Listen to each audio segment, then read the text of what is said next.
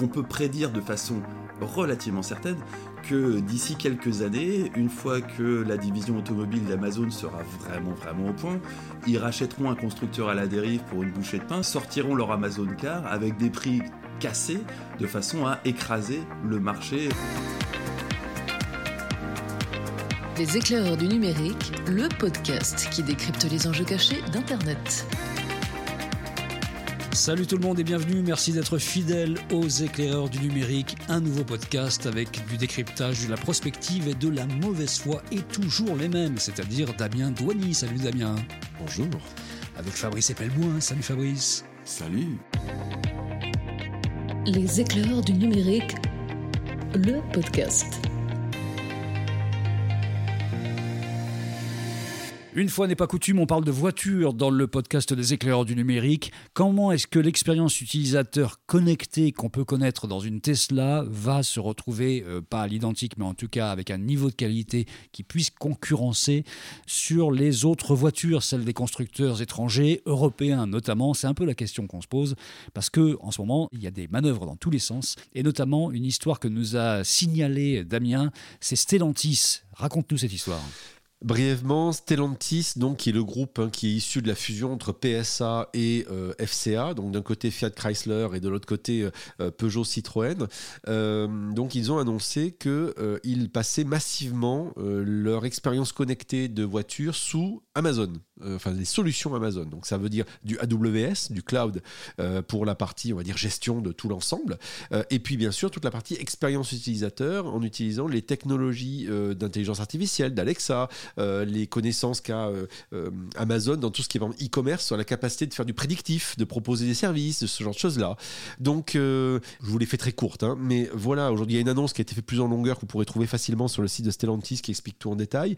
Mais en clair, ils font de l'ingénierie, on va dire, très détaillée, en software, en cloud, pour passer toutes les bagnoles à venir du groupe Stellantis sous ça, sachant qu'il faut avoir en tête quand même que donc, Stellantis, c'est un groupe mondial. En fait, ils ont aussi bien des opérations aux États-Unis qu'en Europe, qu'en Asie. Et donc l'idée, c'est d'avoir une unité euh, quelque part logicielle qui va équiper les 15 marques du groupe. Donc vous voyez, c'est pas petit, c'est quand même assez énorme.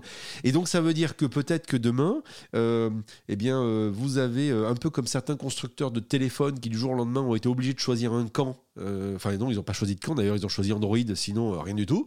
Euh, ou sinon ils se retrouvent comme Huawei aujourd'hui à être obligés de développer leur propre OS parce qu'ils ont été coupés des services de Google.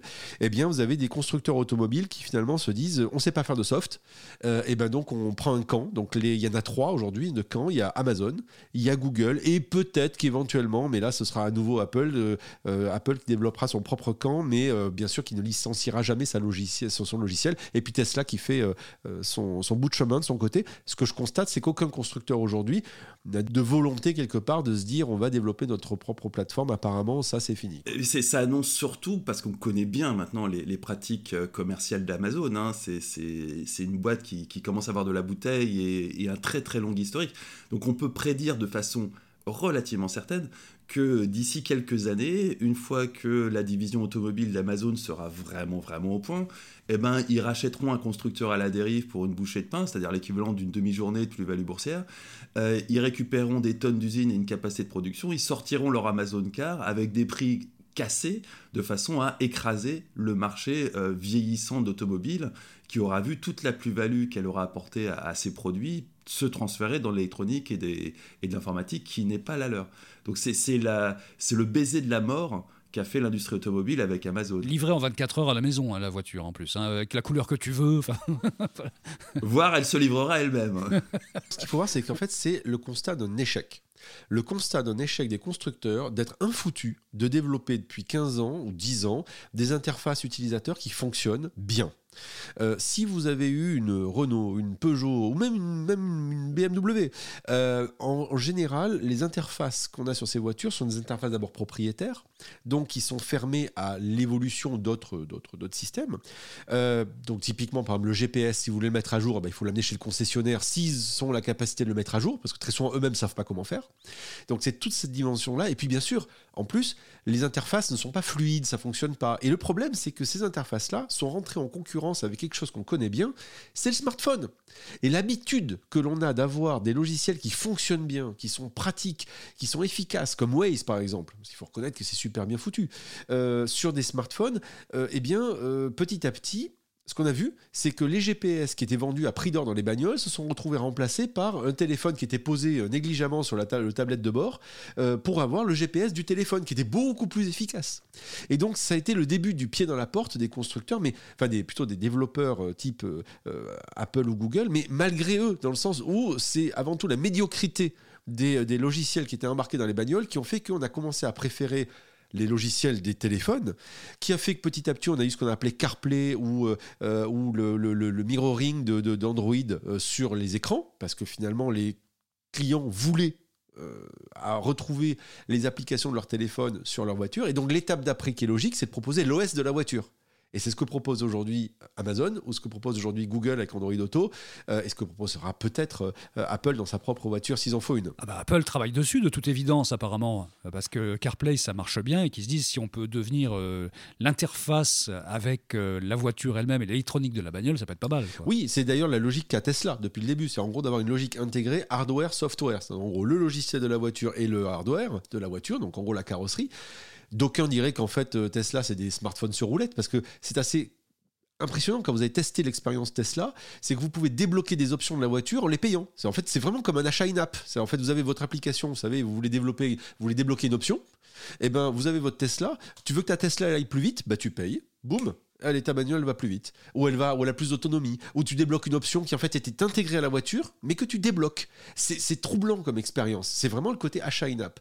Et donc euh, euh, tout ça, ça nous préfigure ce qui va arriver euh, pour les constructeurs à venir, mais ça veut dire que les constructeurs n'ont pas peur. C'est-à-dire qu'ils considèrent qu'en gros, construire une bagnole, c'est pas compliqué. Et comme le disait Fabrice tout à l'heure, je pense que euh, c'est peut-être le baiser de la mort pour certains. Bah, c'est clair, parce que quand on regarde les, valorisations boursières, typiquement des constructeurs automobiles, et euh, je ne veux même pas parler de la valorisation boursière d'Amazon, ça serait humiliant, mais euh, ne serait-ce que la réserve de trésorerie d'Amazon ou d'un Apple, et qu'on réalise que concrètement, sur un, coup de colère, une mauvaise nuit ou un mouvement d'humeur, euh, n'importe quel PDG de ces grands géants de la technologie peut racheter un, deux ou trois constructeurs automobiles en claquant des doigts. Euh, c'est évident que si jamais ça prend, et il n'y a aucune raison que la bagnole s'arrête demain matin, j'ai envie de dire malheureusement, euh, il, est évident que ce marché, à terme, et le terme étant dans moins de 10 ans, se retrouvera intégralement dans la main des constructeurs de technologie. Il y, a, un autre marchand de hardware qui s'est fait niquer comme ça. dans les années 70, le grand géant de l'informatique, c'était IBM. Et puis, dans les années 80, ils ont sorti l'ordinateur personnel, auquel ils croyaient modérément, euh, qui s'est avéré être la voie de la diffusion de masse de, l'informatique euh, sur Terre. Et ils ont laissé le software qu'ils considéraient comme de la merde et sans intérêt et sans valeur ajoutée à un petit nouveau qui s'appelait Bill Gates. Et ça a radicalement changé les équilibres de pouvoir dans l'industrie de la technologie. Euh, IBM est devenu un second couteau. Euh, alors que vraiment, ils étaient non seulement l'un des tout premiers acteurs du monde de l'informatique, si ce n'est le tout premier acteur du monde de l'informatique, ça date de la fin du 19e IBM, euh, et ils se sont retrouvés, euh, pas des derniers, mais vraiment un acteur secondaire face à un géant qu'ils ont créé du fait de leur bêtise. Et on retrouve la même bêtise chez Renault, chez, euh, je vais l'appeler PSA parce que j'ai oublié déjà ce, nouveau nom, mais Stellantis. chez Stellantis, mais on, retrouve cette même bêtise et cette même erreur stratégique majeure de la barre des constructeurs automobiles et à leur décharge, contrairement à IBM qui aurait pu effectivement euh, s'investir dans les OS, à leur décharge, effectivement, ils ont fait preuve ces 15 dernières années qu'ils n'étaient pas capables de développer du code. Le groupe Stellantis, euh, précision, il exploite, il commercialise 15 marques. Hein. Tu as cité quelques-unes de ces marques. Il y a Citroën, DS Automobile, Opel, Peugeot, Vauxhall, Abarth, Alfa Romeo, Chrysler, Dodge, Fiat, Jeep, Lancia, Maserati. Ça rigole pas quand même. Hein. Ça, et RAM. et RAM.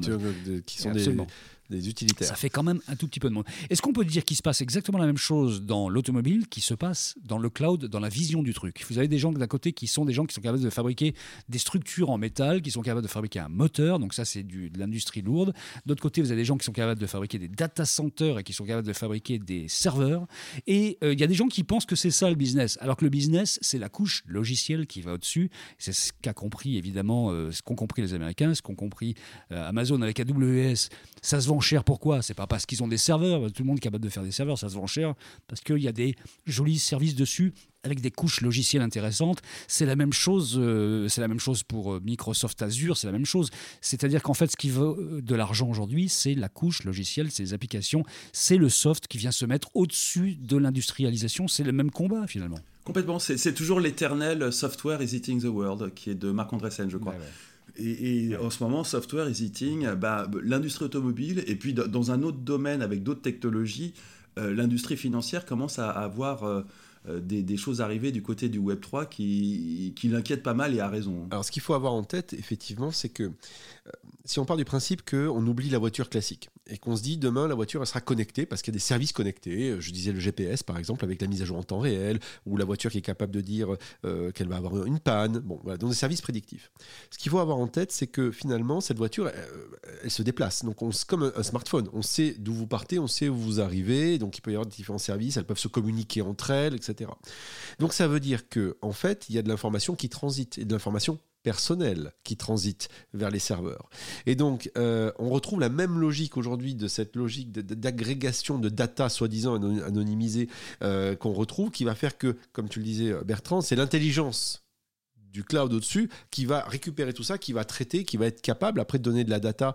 Euh, alors data qui bien sûr aujourd'hui est équitablement répartie entre le constructeur et le, fabricant de cloud, hein, puisque vous avez Google aussi qui a été retenu par Renault et euh, c'est ce qui est dit officiellement. Hein. Oui, oui, on partage les données, etc., mais on anonymise, etc., etc. Simplement, ça ne fait que nourrir encore à nouveau de nouvelles sources de données, ces, ces énormes euh, sociétés qui déjà sont des bouffeurs de données euh, personnelles et qui sont capables de les agréger. Donc ça ne fait que nourrir encore plus la bête.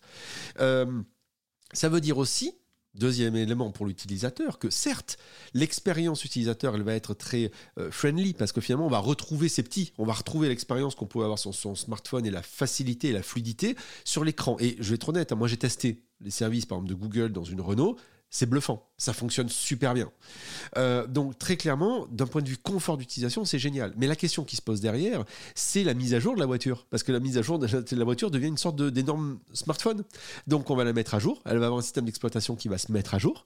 Euh, déjà aujourd'hui, quand vous l'amenez chez un concessionnaire, très souvent le concessionnaire, aujourd'hui, il branche une, euh, une sorte de petite boîte sur la voiture et puis qui lui fait tout le check-up de la voiture, puis dit, ah ben la voiture, elle a un problème ici. Donc les mecs sont plus des vrais mécanos. Hein. C'est avant tout des gens qui regardent ce qui se passe, puis ils vont vous changer une carte électronique et puis basta. Ah, ils sont quand même capables encore de faire deux trois trucs. Hein. Faut pas non plus. Ouais, mais crois-moi, moi j'ai mon père a eu une vieille BMW d'époque. Euh, quand il l'a amené ces dernières années chez, le, chez le garagiste, les petits jeunes qui étaient là, ils étaient infoutus d'arriver à la réparer. Il fallait l'acheter, aller chercher le vieux mécano qui savait encore euh, faire ça. Donc, si tu tires le fil, euh, ce qu'on constate, c'est que finalement, ces voitures-là, elles vont se mettre à jour. Et quand tu creuses un tout petit peu, parce que ça, ils aiment pas trop le mettre en avant, en fait, ce qui est offert aujourd'hui dans les voitures, c'est une mise à jour de 3 ans, en général de 5 ans. Et après, derrière, bah, soit la voiture elle est plus mise à jour, donc c'est une question d'obsolescence programmée comme les, certains Samsung ou certains euh, LG qui se mettent plus à jour parce qu'il n'y a plus les dernières versions d'Android, soit vous allez avoir une garantie pendant X années d'être mise à jour, et puis après, il faudra peut-être les payer, ces mises à jour. Sinon, bah, votre voiture, elle continuera de rouler, mais vous n'aurez plus les dernières euh, fonctionnalités. Et puis la question de se demander si euh, est-ce que votre voiture, dans 10-15 ans, si vous la laissez dans une grange, elle redémarrera aucune idée, parce que peut-être que dans 10-15 ans, la connexion au serveur Amazon ou Google ou autre fera qu'on dira Ah ben non, elle ne peut pas démarrer parce qu'elle n'a pas le dernier software. Ça pourrait arriver. Alors que votre vieille 4L que vous retrouvez, elle peut encore redémarrer. C'est des vraies questions en termes d'obsolescence programmée qui se posent derrière et le fait de se dire que demain, on ne pourra plus forcément avoir la même facilité d'utilisation de ces voitures-là et euh, qu'aujourd'hui qui restait avant tout de la mécanique. Ça veut dire concrètement qu'aujourd'hui, lorsqu'on achète une voiture, on n'achète pas euh, la durée de vie de la voiture, on achète la durée de vie du métal de la voiture. En fait, ça, où ça a le droit de rouiller, c'est à nous. Mais en fait, le reste, on ne le possède pas vraiment. On est locataire d'une certaine façon de ça. On va avoir une, dépossession d'une partie de la voiture, oui. Et, alors, parallèlement à ça, il faut quand même remarquer que l'acquisition d'une bagnole se fait de plus en plus par du leasing. Donc on est de plus en plus en train de louer une voiture plutôt que de l'acheter.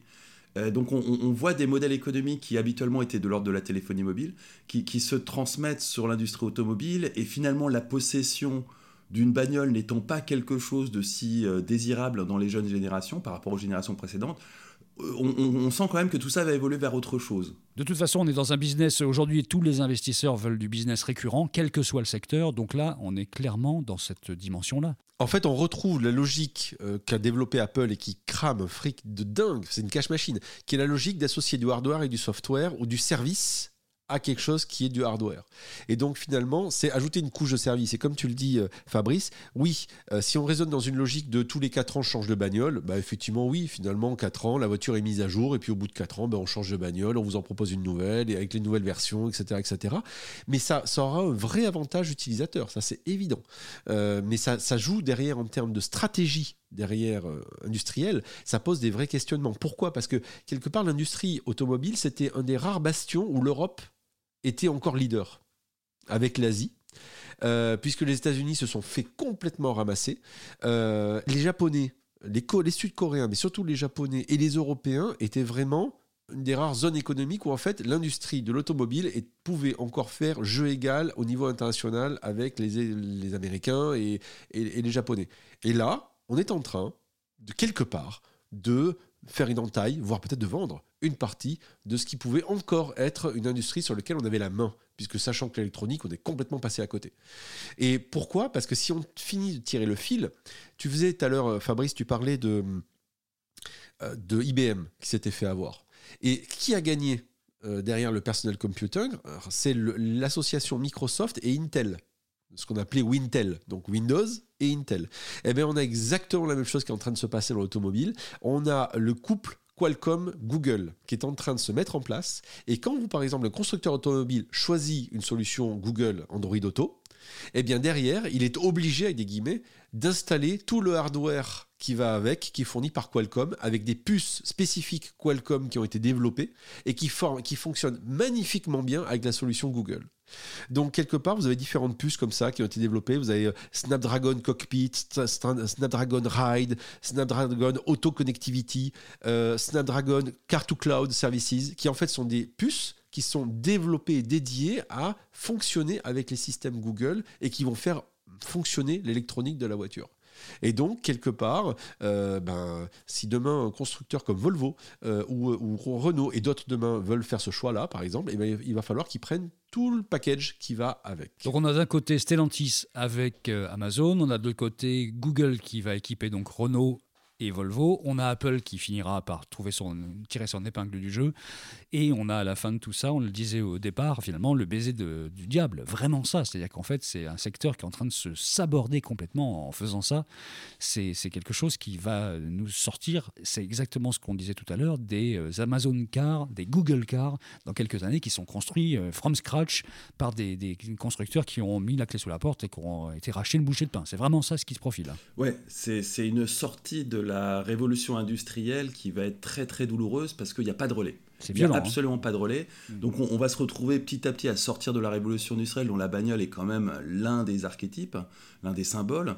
Et on, se dirige vers une société où la bagnole n'aura pas le rôle qu'elle a eu euh, au XXe siècle, et évidemment pas le poids économique et pas les retombées en termes d'emploi.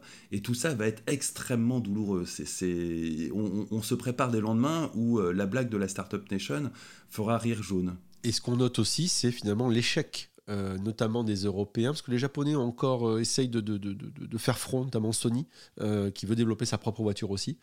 mais ce qu'on voit, c'est qu'on a à nouveau des, notamment des, Européens, chez qui l'industrie automobile était forte, et bien à nouveau assiégés et qui vont lâcher la bride face à des des sociétés plutôt américaines, on va dire, qui euh, vont dans la Silicon Valley, soit logiciel, soit hardware, puisque d'un côté on a de l'AMD, on a du, euh, euh, on a du, Nvidia, donc qui sont des sociétés qui proposent de la puce, du Qualcomm, soit du logiciel avec du, du Google, de l'Android, etc., et, ou de l'Amazon, qui ont des logiciels, des sociétés qui connaissent parfaitement bien leur sujet et qui ont pris une telle avance qu'en fait aujourd'hui, si on veut faire une voiture par exemple autonome, soit on a les moyens d'un constructeur comme Tesla, soit une société comme Apple qui veut développer son propre euh, wall garden, soit on est obligé d'aller chercher chez les autres parce que ben, on sait pas faire. En résumé, achetez une 2 chevaux, une 4L, prenez 3 tutoriels vidéo sur YouTube pour les réparer. C'est extrêmement simple. Franchement, on peut comprendre complètement comment ça fonctionne en 3 secondes et vous en sortirez pour les 50 ou 100 prochaines années sans aucun problème. Sauf qu'à un moment ou un autre. Si tant est qu'il y ait encore de l'essence dans, les 50 Dans un moment ou un autre, on va vous la brûler parce qu'elle vraiment elle pollue vraiment trop et que ça devient un vrai problème. Donc ça, il faudra passer à travers les énervés qui voudront vous la défoncer. C'était bien ce sujet, en fait. C'est vachement... Euh, hein, on se porte vers une société... C'est vachement hein, réjouissant. c'est réjouissant. Acheter, un vélo, quoi, en résumé. C'est ça, acheter un vélo, mais non connecté, attention. Hein, un vélo de papa. Oui. Les éclairs du numérique. L'invité. Et l'invité de cette seconde partie du premier grand format de l'année 2022, c'est Guillaume Champeau. Bonjour Guillaume. Bonjour, bonjour tout le monde. On va ensemble parler de porno. Alors attention, dans une version euh, soft et autour d'un rapport qui vient d'être euh, exhumé, un rapport de 2019. Guillaume, un mot sur toi. Tu es le fondateur SEO de Numérama. Alors ça, tout le monde connaît dans le web de 2004 à 2015 quand même. Ça a duré une bonne dizaine d'années cette histoire-là. C'est ça. Ensuite, tu es parti 5 ans chez Quant. Ouais le moteur de recherche dont on a déjà parlé dans ce podcast. Et puis, tu es plus récemment arrivé chez Clever Cloud, directeur juridique et des affaires publiques chez Clever Cloud. C'est une plateforme cloud en mode as a service, dont le patron Quentin Adam a sorti récemment une petite vidéo qui fait le tour du, du web de tous ceux qui s'intéressent à la souveraineté numérique, en fait sur la thématique du cloud computing. C'est vraiment quelque chose à voir. 45 minutes, on a tous apprécié cette histoire-là. Ah oui, c'est exceptionnel. Je pense que ça, vaut le coup de s'arrêter juste un instant hmm. pour souligner ça. C'est la vidéo qu'il faut voir si vous ne comprenez pas grand-chose au cloud, que vous n'en avez pas grand-chose à foutre que euh, pour vous bah, c'est un vague concept lointain, mais que malgré tout l'avenir économique de la France euh, vous préoccupe, eh ben, si vous êtes un étudiant d'école de commerce ou euh, ce genre de profil, il faut voir cette vidéo, elle est absolument indispensable un décisionnaire de grande entreprise, un ministre de l'économie, ce, genre de profil, des gens qui vraiment comprennent absolument rien aux techno et qui s'en foutent. Quentin a réussi à faire une vidéo qui s'adresse à eux, qui est totalement pédagogique. Euh, et euh, c'est indispensable de voir ça. Bon, tu vois, Guillaume, tu es dans tes heures de travail. Là, finalement, on a fait de la pub pour ta boîte et ton patron. C'est ça. non, non, mais c'est très bien. Et puis, je pense que ce sera potentiellement un futur invité pour vous. Il sera ravi et, plein de choses à dire sur ce sujet. Exactement. on va parler de ce rapport qui est sorti en 2019, qui était resté secret jusqu'à présent, qui concerne la prévention de l'exposition des mineurs au contenu pornographique sur Internet. On en a vu euh, des scories là récemment avec euh, l'État qui se met en travers de la route d'un certain nombre de, de sites Internet et les sites Internet qui commencent, sites porno, à se dénoncer les uns les autres, c'est pas moi monsieur, et si c'est moi, alors attention lui aussi, et puis euh, attention, moi je suis un peu en France, mais je suis pas en France, moi je suis à Chypre et tout va bien, enfin bref, c'est une grosse euh, histoire, et ce rapport confidentiel jusqu'à présent sur le blocage des sites porno et séries, qu'on commence à en avoir une idée. Toi, tu as été euh, auditionné pour ce rapport, Guillaume hein? Oui, tout à fait. Bah, dans le cadre de Quant, hein, parce que euh, une des problématiques qui était posée, c'était l'accès aux images pornographiques à travers les résultats des moteurs de recherche, quand on affiche potentiellement des images. Et, euh, donc, quand on commence à discuter d'éventuellement bloquer euh, ce type de contenu à des mineurs, ça implique des choses comme la vérification de l'âge. Euh, et quand on est un moteur de recherche qui protège la vie privée, qui ne veut pas savoir la moindre information sur ses utilisateurs, potentiellement ça peut poser des difficultés de devoir demander l'âge à ses utilisateurs et de devoir demander des preuves d'identité à des gens dont on ne veut pas connaître euh, les informations euh, confidentielles. Donc là, on a vu poindre l'idée qu'il fallait demander tout simplement aux mineurs, à n'importe qui d'ailleurs, de sortir sa carte d'identité auprès des sites porno pour leur dire attention, j'ai le droit de regarder le truc, ce qui évidemment pose un certain nombre de problèmes en fait. Et c'était vraiment une idée qui était dans les, dans les tiroirs au départ, ça? Bah, c'est un, vieux problème quand même sur le web, c'est-à-dire que je vais pas dire que le, le, le, qu'Internet est né avec le porno, mais, mais, mais en tout cas, il y a beaucoup de... Mais, pas, loin. Et... On, se souvient que le CNAM utilisait du porn pour tester la résistance de ses serveurs, et ça c'était au tout début des années 90. Enfin, c'est l'histoire qui est racontée. Euh. Ouais, porno a souvent été en pointe sur, sur plein de techno. Euh, là, en ce moment, on est en train de parler du métavers. Euh, les premiers qui ont fait de la réalité virtuelle, ça a été l'industrie du porno, enfin, ils sont en avance sur plein de trucs. Et donc, cette, ce, ce, sujet de l'accessibilité du porno sur Internet a toujours été un sujet, et le problème de comment on contrôle que des enfants n'aient pas accès à ce type de contenu a toujours été un problème. Euh, et personne n'a jamais véritablement trouvé la solution, euh, en tout cas d'un point de vue législatif. Euh, maintenant, c'est devenu un sujet beaucoup plus important depuis qu'Internet est devenu bah, extrêmement enfin c'est même plus grand public, c'est-à-dire c'est, c'est partout dans nos vies, dans les vies de tout le monde, donc euh, le problème c'est généralisé. Avant c'était un problème plutôt d'une petite communauté d'internautes au début des années 2000, et puis maintenant c'est le problème de monsieur et madame tout le monde, puis on a tous des enfants et on est tous concernés, donc euh, pense que le, Il y a 20 millions de visiteurs uniques par mois de sites pornographiques, aucun d'entre nous évidemment, et, mais il y a des enfants. voilà, je ne fais pas partie des 25 millions qui y vont, mais en France c'est 25 millions de personnes. La France a un champion, la France a une licorne euh, là-dedans, qui est xvideo.com, qui, euh, je crois, sur le top 10, et doit, doit être le cinquième ou le huitième, j'ai plus le classement sous les yeux. C'est un peu exagéré de dire la France. Disons qu'il y a un fondateur français qui s'est barré ailleurs pour monter. Oui, oui, les pays de l'Est. Oui, mais c'est la French Touch quand même, tu vois. Mais c'est la French Tech quelque part par extension. Mais euh, est-ce qu'on sait, Guillaume, pourquoi est-ce que ce rapport est resté, entre guillemets, secret, puisqu'il est, il a été fait en 2019, on est en 2022, il, est sorti, il a pointé son nez il n'y a, a, pas longtemps. quand on le lit, il est d'une troublante on va dire, actualité, pour les raisons que tu donnais, puis aussi par le fait que les solutions finalement qui sont données, ben, on se rend compte que ben, n'a pas forcément trouvé encore la bonne, la bonne solution. L'exemple de la de l'Angleterre qui voulait demander l'âge aux, aux, jeunes qui regardent, finalement, c'est tombé à l'eau. Euh, bref, euh, on a l'impression que c'est un peu comme les Shadocks. Hein, on cherche une réponse à un problème qu'on trouve, mais on ne sait pas trop quoi. Oui, alors pourquoi il est resté secret Ça, c'est pas anormal en fait. C'est qu'il y a énormément de rapports qui sont réalisés par les hauts fonctionnaires de l'IGF ou de la DGE. Euh, c'est leur, leur, travail quotidien de pompe des rapports. Donc, ils auditent euh, énormément de personnes ils font, ils font des rapports euh, toutes les semaines. Et c'est toujours à la discrétion du ministre de décider si oui ou non c'est rendu public. Et là, il n'était pas de toute façon question que ce soit rendu public, mais c'est pas dans une volonté de cacher quoi que ce soit, c'est que c'est juste pour alimenter la, la, la, pensée du ministère. Et, et, alors après, on peut, on peut estimer que à partir du moment où c'est un travail administratif, c'est des documents par essence qui devraient être publics. mais en tout cas, c'est pas dans la, c'est pas dans la culture de, du haut fonctionnariat euh, en France et des ministères de publier l'ensemble des rapports qui sont produits. Donc ça, c'est juste pour expliquer pourquoi.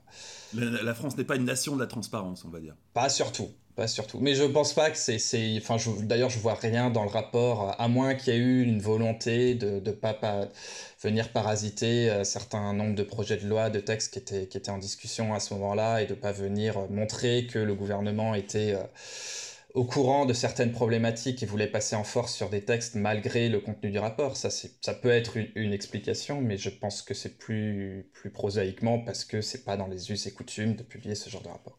Et alors toi qui donc euh, ben, connais très bien les problématiques juridiques, euh, qu'est-ce qui pose problème aujourd'hui euh, face à ce vrai fléau, des guillemets à fléau, mais tout au moins, voilà, euh, les problématiques que ça peut poser aujourd'hui, euh, notamment sur les plus jeunes. Qu'est-ce qui pose problème aujourd'hui sur euh, ces questions de, de, de, de modération, d'accès aux, aux, sites porno?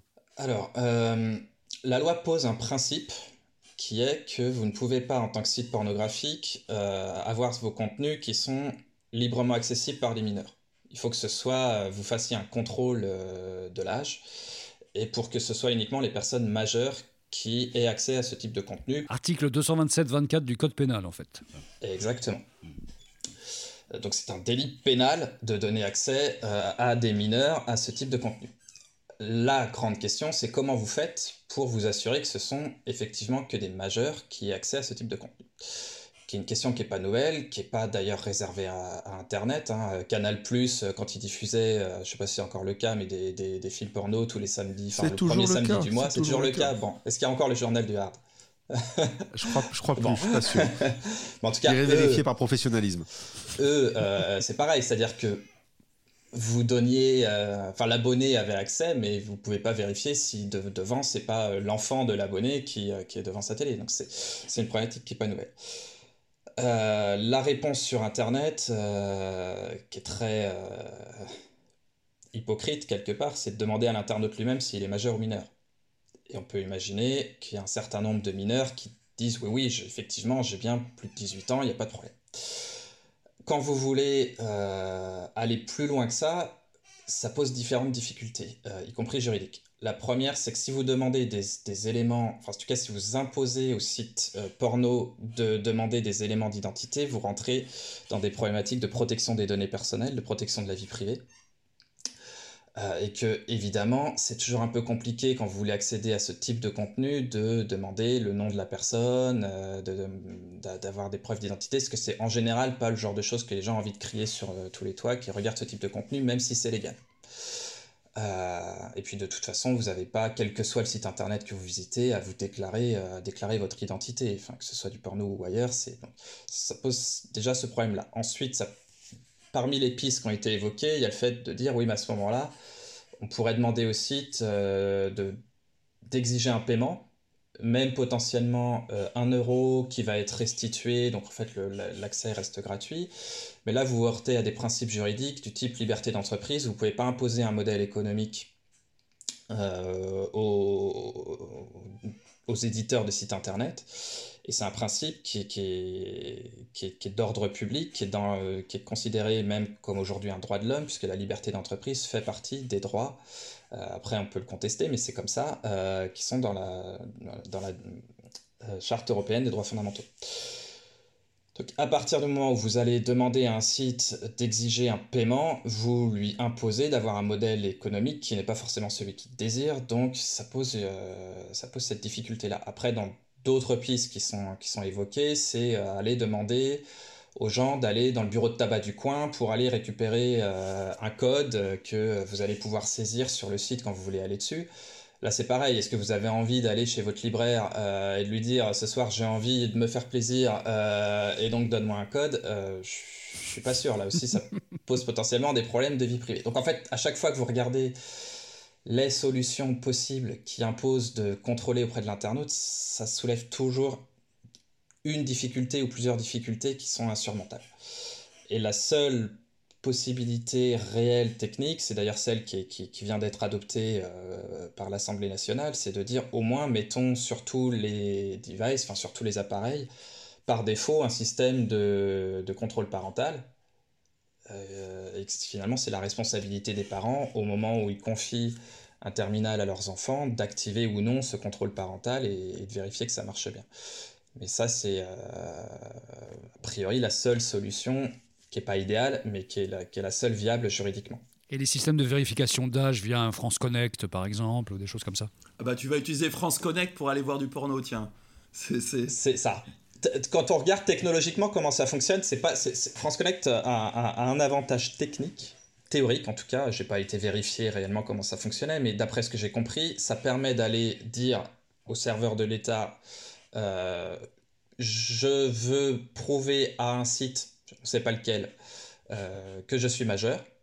L'État va renvoyer l'information comme quoi effectivement je suis majeur. Euh, il y a une espèce de token. On déclare ce, token sur un site internet mais qui n'est pas lui en lien avec le service France Connect. Et donc on a une espèce de laissez-passer qui dit je suis majeur. Techniquement, ça peut marcher. Après, ça pose pour moi deux problèmes. Le premier, c'est que même si techniquement c'est plus ou moins privacy by design, aller faire comprendre aux gens que pour aller, sur un site porno, il faut que je demande l'autorisation à l'État d'un point de vue politique, c'est juste inimaginable. Et l'autre problème qui est plus pratique, c'est que tout le monde n'a pas accès à un compte France Connect. Euh, les Français, euh, globalement, ont accès, mais d'ailleurs pas tous les Français. Et les étrangers, ceux qui sont de passage en France, n'ont pas d'identifiant France Connect. Donc est-ce que vous allez dire aux touristes euh, qui sont de passage en France que quand ils sont à l'hôtel le soir, ils peuvent pas aller faire autre chose que de regarder des films sur Netflix Je suis pas sûr que ce soit... Moi j'ai vu ça dans, plutôt dans des, dans des pays qui n'ont pas une tradition démocratique très forte.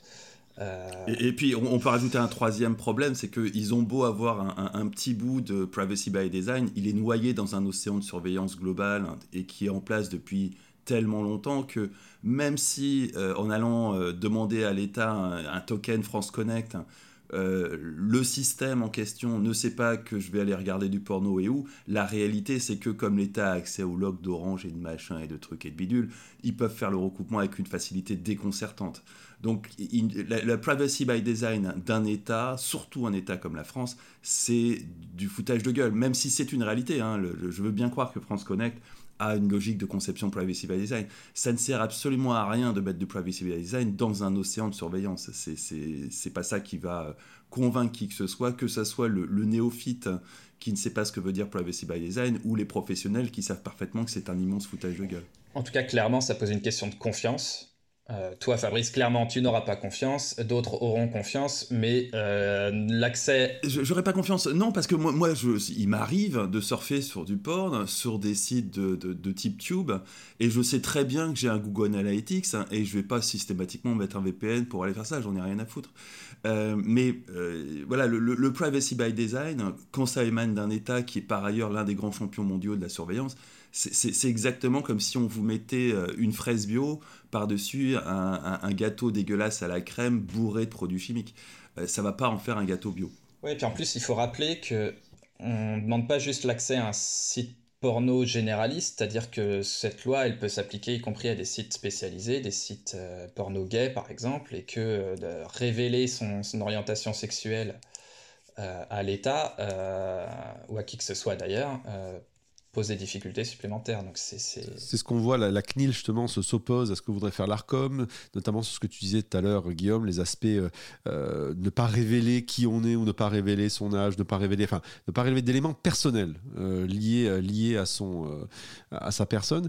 Donc en fait, on a en plus des entités qui elles-mêmes ne sont pas d'accord. Donc en résumé, la balle risque d'atterrir chez les parents, les parents qui pas de rien à ce qui se passe, euh, ou qui vont se faire contourner en deux secondes euh, par leur gamin euh, via un VPN ou un truc comme ça. Donc en fait, on est. Et, des parents qui sont très légitimement, pas seulement dépassés par ce qui se passe, mais qui sont légitimement un peu paniqués, il faut être honnête. N'importe quel parent qui jette un œil au porno, et la plupart l'ont sans doute fait, et qui s'imagine sa progéniture de 12 ans avoir son son éducation sexuelle fait par ça parce que l'école ne remplit pas son office et parce que de toute façon l'école ne peut pas concurrencer ça. Euh, c'est sûr que c'est terrifiant pour des parents. Mais croire une seule seconde que les gamins vont pas se refiler entre eux le bon plan pour avoir un VPN, c'est croire au Père Noël, très sérieusement. C'est-à-dire que c'est insoluble. De toute façon, on peut pas avoir une législation nationale là-dessus, c'est impossible. En fait, souvent, le législateur, si tu lui proposes une solution qui lui permet de ne plus avoir besoin de traiter la question, il est ravi. Hein. C'est-à-dire que, objectivement, je pense que s'il y avait une solution miracle qui pouvait être contourné en claquant des doigts avec un, VPN gratuit quelque part que les gamins s'échangent dans les cours d'école, ça leur irait. Pour, pour, être honnête et faire du en même temps à la Macron, euh, il y a quand même une chose qui est bien, c'est si on peut éviter que les enfants tombent par hasard euh, sur, du, sur du porno. Euh, et ça, là-dessus, ça peut être efficace. Après, des enfants qui veulent accéder à du porno, ils trouveront toujours le moyen de le faire. Ça, c'est clairement.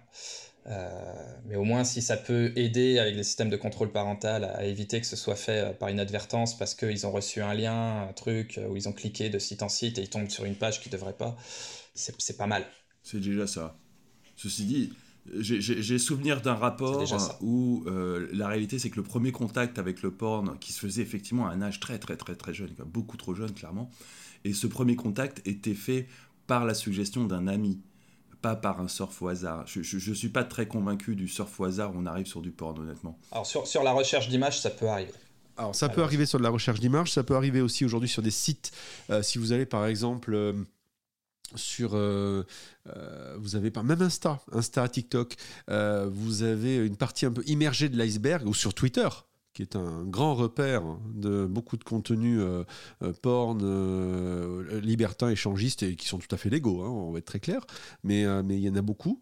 mais ce sont des parties immergées de l'iceberg. sur ces sites-là, vous avez aussi des gens qui renvoient, pour faire du business, vers d'autres sites qui aujourd'hui essayent de s'acheter une certaine légitimité, qui sont des sites comme Mime ou ce genre de choses-là, en gros des sites qui, sur lesquels finalement, bah, en gros, c'est comme du pipe show, hein. tu, tu achètes pour pouvoir ensuite accéder à des contenus. Donc il y a aussi au-delà des sites porno eux-mêmes, euh, on va dire des grandes devantures et des carrefours du, du, porn, euh, ou des hauts-champs du porn, tu as aussi plein de petits trucs qui existent aujourd'hui derrière, d'indépendants, on va dire, d'artisans, euh, qui, qui ont la capacité d'avoir des petits sites sur lesquels tu vas pouvoir payer à l'acte aujourd'hui pour pouvoir voir des photos, des vidéos, du live, etc., etc.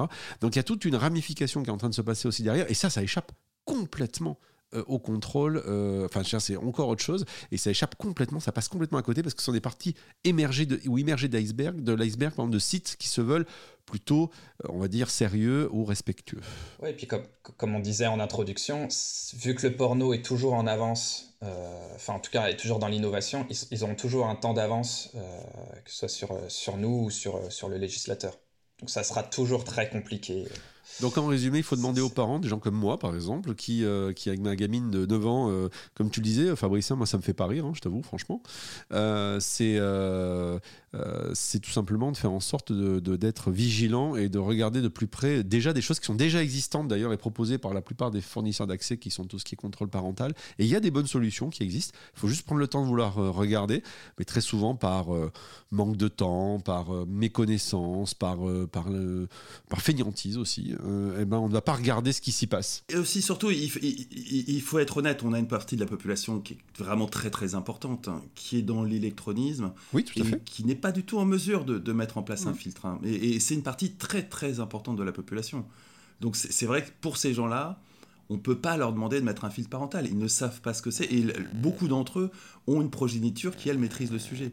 Donc c'est, on, met quand même, en tout cas pour une génération, on met quand même un paquet de gens dans une impasse. Oui, et puis je, pense qu'il faut pas non plus faire du solutionnisme technologique. C'est-à-dire que la, première chose à faire, c'est de discuter avec ses enfants, en fait. C'est pas, pas faire comme si le porno n'existait pas. C'est une réalité, ça existe. Euh, moi, pareil, j'ai un fils qui a 9 ans. J'ai déjà commencé à lui dire, sans lui parler de porno, etc. Mais si tu vois des choses choquantes, un peu bizarres sur Internet, tu me dis. Euh, on en parlera. Voilà, c'est des choses. Euh, et, chaque parent doit être euh, doit être conscient, enfin, qu'on arrête de traiter le porno comme quelque chose d'absolument tabou au sein de la famille, parce que c'est ça qui crée le fait que des enfants en voient, qui n'osent pas en parler à leurs parents et qui voient des choses de plus en plus dégueulasses et, qu'ils aient après une vie sexuelle un peu, un peu curieuse, quoi, pour pas, pour pas dire plus. Donc voilà, c'est la solution, elle n'est pas que techno, elle n'est pas que législative, elle est surtout peut-être éducative. Bon, on va garder euh, cette conclusion-là qui ne résout pas le problème euh, de toute façon dans tous les cas de figure, parce qu'on voit bien que le problème reste complexe, mais enfin déjà les parents, s'ils peuvent prendre un peu leur part du travail, ça peut être euh, pas mal.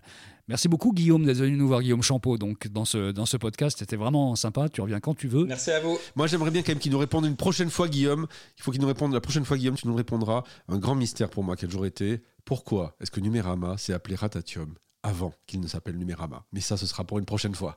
Ah bah écoute, je te répondrai avec plaisir. Allez, à bientôt. Ça, c'est du teasing pour la prochaine fois. Merci beaucoup. Les éclairs du numérique, le cabinet de curiosité. Et la troisième partie de ce grand format des éclaireurs du numérique, c'est le cabinet de curiosité. Chacun d'entre nous, pendant quelques minutes, partage quelque chose qui l'a marqué dans les semaines qui viennent de se passer et on en discute tous ensemble. On commence avec toi, Damien. Oui, j'ai repéré un, thread sur Twitter hyper intéressant de Orca882 on vous le mettra quelque part ah, sur, connais bien, sur, notre, mhm. sur notre Twitter des, éclaireurs du numérique, euh, qui a fait un thread sur les futurs 8 traîtres, les 8 salopards de, de l'Eldorado crypto.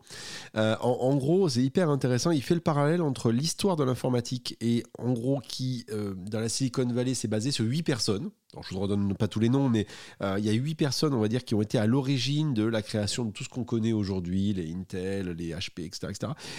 et euh, il fait le parallèle en disant, mais si on regarde aujourd'hui, eh ben, on se rend compte que euh, on, a aussi huit personnes qu'on pourrait classifier, qui viennent d'entreprises plutôt, euh, on va dire, euh, euh, connues comme IBM, avec Sandy Carter, ou bien par exemple bah, tout simplement Jack Dorsey, qui a dit qu'il partait de chez Twitter et qui va se consacrer à tout ce qui est crypto, David Marcus, qui, qui, est, qui supervisait la monnaie digitale de chez, de chez Facebook Meta. Donc en gros, on est en train de voir une migration de 8 personnes qui étaient clés dans des entreprises clés et qui ont préféré laisser tomber leur, leur job qui en or pour aller vers s'intéresser au domaine de la crypto euh, en prenant des postes clés dans des, petites boîtes ou des, grosses boîtes.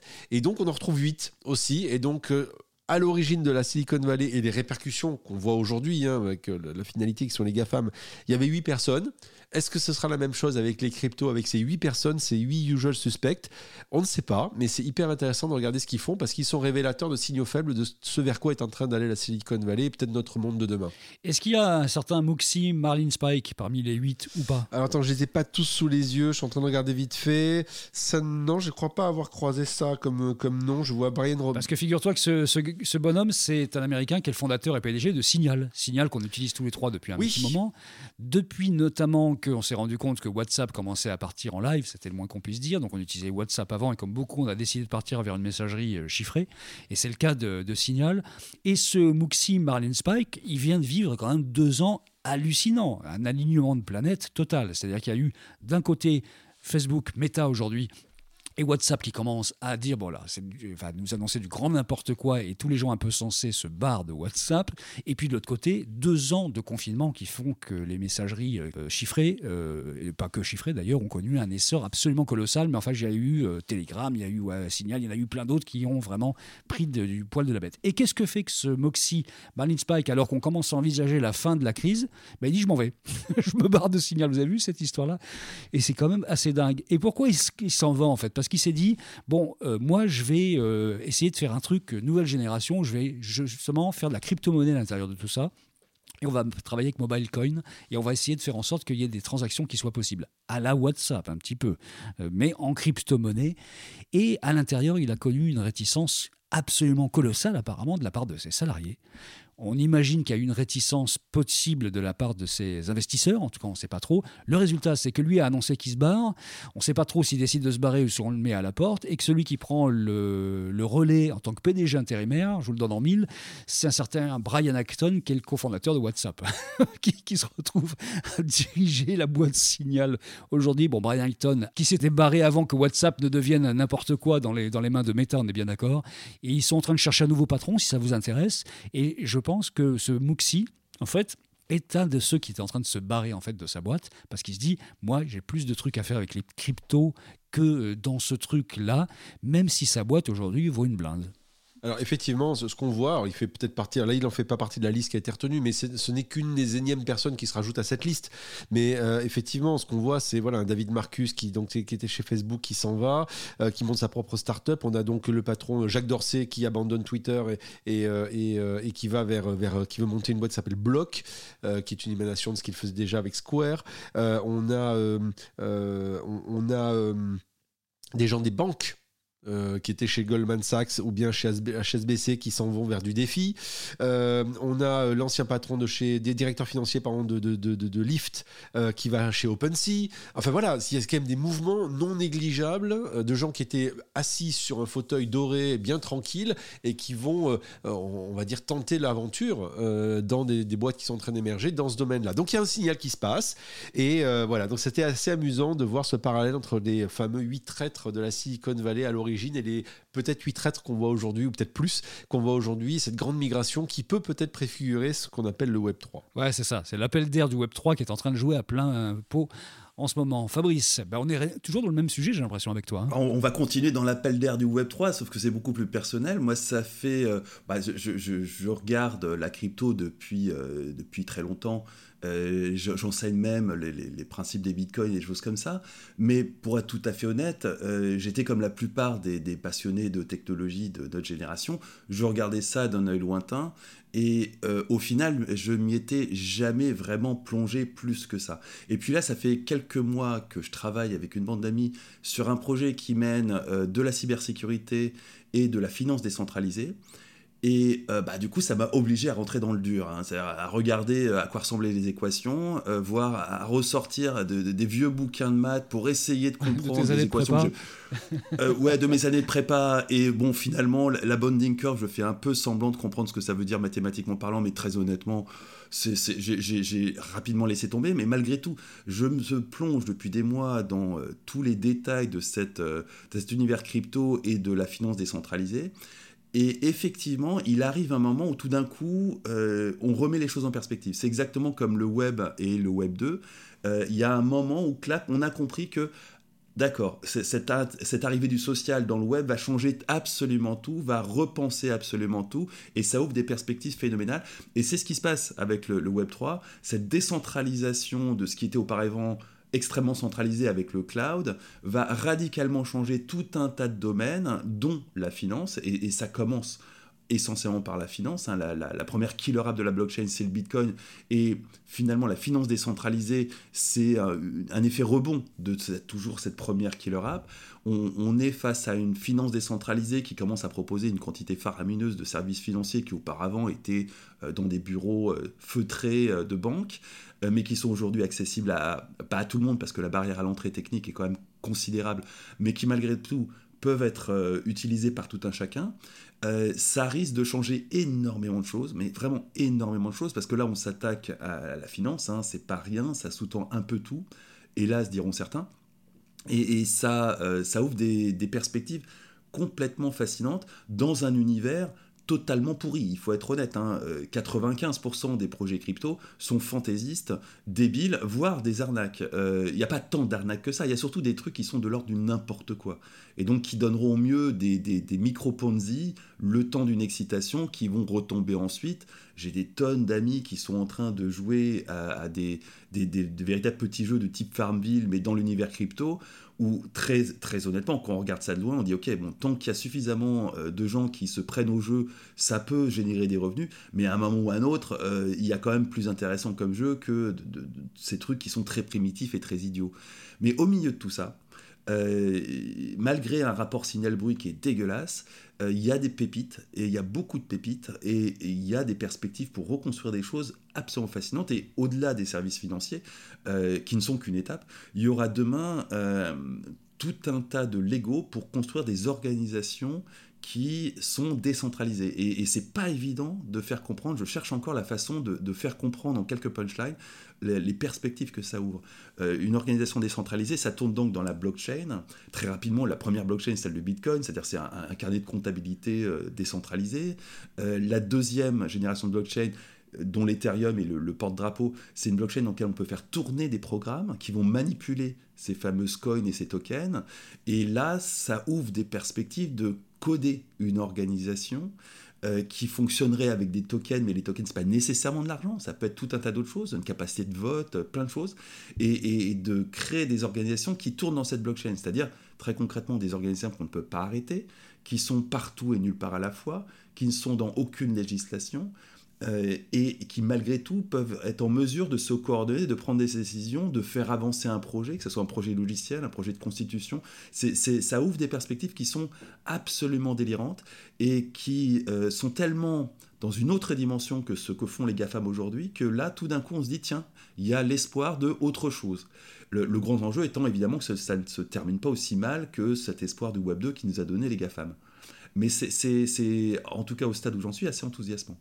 Est-ce qu'on termine avec une question qui me taraude, moi, en fait? Est-ce que la finance décentralisée n'est pas en train de grossir à vitesse grand V, là, aujourd'hui, avec tous ces gens qui se barrent euh, vers la finance décentralisée? Parce qu'il y a la notion euh, chez ces gens-là, et pas que, ça devient aujourd'hui euh, assez courant, que le big one, le crack économique, celui qui va nous mettre à genoux, est en train d'arriver à vitesse grand V, lui aussi, et qu'il est pour, peut-être pour 2022. C'est-à-dire qu'en fait, la finance traditionnelle va s'effondrer comme un château de cartes dans très très peu de temps et que peut-être la chance de s'en sortir, ce serait d'être dans d'autres univers décentralisés. Est-ce que vous avez ce sentiment-là ou pas? C'est pas si évident que ça parce qu'il y a déjà eu pas mal de pépins boursiers et pour l'instant, les cryptos euh, n'apparaissent pas comme des monnaies de réserve. Donc, on n'a jamais eu la, preuve de ça pour l'instant. Jusqu'ici, il n'y a pas eu le moindre signe de ça. Donc si la finance se casse la gueule, il y a de bonnes chances que les cryptos suivent, et puis que, ça, comme toute crise, tout ça remontera. Euh, à mon sens, les perspectives ouvertes par la crypto vont bien au-delà de ça. C'est des perspectives qui, vont bien au-delà du petit monde de la finance. La finance, c'est juste le premier secteur d'activité qui euh, va commencer à se faire bouffer par ces technologies-là. Il y en aura plein d'autres, mais il n'y aura pas que des secteurs d'activité. Je pense typiquement aux organisations humaines dans l'absolu, et évidemment, on s'en doute tout ça, l'une d'entre elles qui est probablement la plus malade qui soit aujourd'hui, qui, qui sont les démocraties. Là, il y a un espoir non pas de réparer les démocraties, hein, c'est pas avec une blockchain qu'on va réparer une démocratie, mais euh, de mettre au point des organisations parallèles qui réinventent une autre façon typiquement euh, de penser la, redistribution, une autre façon de penser la solidarité, une autre façon de penser euh, plein de choses, le, financement d'une myriade de choses comme l'éducation, la santé, plein de choses peuvent être repensées de cette façon-là au fur et à mesure que leur pendant dans le monde d'avant s'effondrera. On, a vu sous nos yeux la santé s'effondrer. Personne n'imagine un instant qu'elle va se relever. On, va sortir de la crise Covid avec un, système de santé qui sera bien plus dégradé et ad vitam qu'il n'était avant, et il était déjà pas folichon avant. Euh, par contre, on, on, va sortir de la crise crypto avec des gens beaucoup plus proches de la chose informatique, et, donc d'autres possibilités de reconstruire d'autres choses. L'une des perspectives, par exemple, et je, vais en terminer avec ça, euh, ouverte par la crypto et les monnaies souveraines crypto, le, crypto-euro et, ce genre de choses, c'est typiquement euh, de faire du quantitative easing, c'est-à-dire l'émission de nouvelles monnaies, non pas en passant par les banques, parce qu'aujourd'hui, quand, la, Banque Centrale Européenne imprime du papier-monnaie, euh, pour faire très simple, hein, elle le file aux banques qui nous le refilent à nous, consommateurs, pour qu'on le dépense à travers des emprunts, mais on pourrait parfaitement imaginer demain, à travers un crypto-euro, une espèce de revenu universel qui serait distribué dans les wallets de tout un chacun, parce que très concrètement, la banque centrale européenne n'aurait pas de difficulté technique à opérer ça, alors qu'aujourd'hui, c'est d'une complexité sans borne. Je pense effectivement qu'il y a un truc qui pourra se faire là-dessus, euh, c'est tout ce serpent de mer autour du revenu universel euh, qui, face à une éventuelle crise économique, va faire qu'à un moment, il faudra proposer autre chose, on va dire peut-être aux, gens, euh, s'ils veulent pas, si on veut pas qu'ils descendent dans la rue une bonne fois pour toutes. donc ce sera peut-être cette notion de revenu universel et effectivement peut-être que la, finance décentralisée, les technologies liées à la blockchain, etc. permettront d'avoir quelque chose d'assez intéressant autour de ça. Et, la finance, imaginons que demain on ait tous un revenu universel, l'équivalent de, je sais pas, 500, 800, 1000 euros tous les mois qui tombent parce qu'on est citoyen français. Euh, évidemment, si tu as 1000 euros de revenus par mois, tu ne peux pas vivre dans des grandes agglomérations. Ça n'est pas possible. Par contre, euh, tu peux tout à fait imaginer vivre dans une communauté dans Larzac.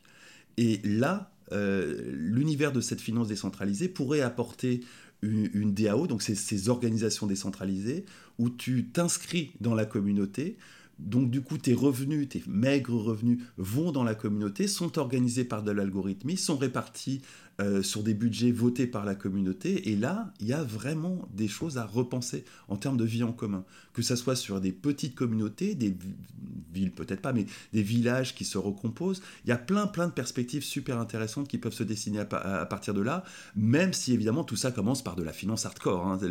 là, en ce moment, ce qui se passe dans la finance décentralisée, c'est vraiment de la finance de haut niveau, hardcore, la, reconstruction de, de systèmes d'assurance, la reconstruction de ce qu'est un emprunt, la reconstruction de ce qui est... Euh, il y, a mille choses qui se reconstruisent euh, de façon très déroutante tant qu'on n'a pas eu cet effet waouh, euh, on a compris les, conséquences de cette décentralisation. Demain, ça sera les organisations humaines qui auront ce, même effet de déconstruction-reconstruction. Et si c'est accompagné par un revenu universel, on a la vraie possibilité là d'avoir une nouvelle société qui se fait jour à travers une myriade d'expérimentations, tout comme on a une myriade de startups. Bon, c'était le cabinet de curiosité. Pour la petite histoire, on ne s'est pas concerté avant et on s'est retrouvé avec trois sujets qui concernaient les cryptos. Donc finalement, ça doit être très très légèrement dans l'air du temps. C'est peut-être un signe.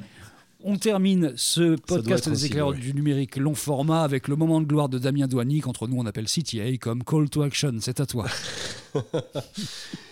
Toi qui écoutes ce, podcast et qui nous aime et nous t'aimons, sache-le aussi en retour euh, d'amour. Et, euh, et, donc l'amour, c'est avant tout bien sûr des sentiments, mais aussi des preuves d'amour.